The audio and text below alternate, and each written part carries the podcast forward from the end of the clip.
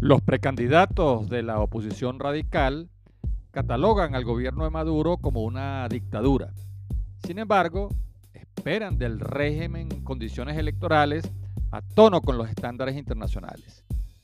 Bajo un régimen autoritario no hay que esperar elecciones libres ni competitivas. A una dictadura no se le piden elecciones libres ni limpias. Se compite en desventaja y en las peores circunstancias. El oficialismo tiene claro que no cuenta con la mayoría popular. Su caudal de votos ha mermado elección tras elección.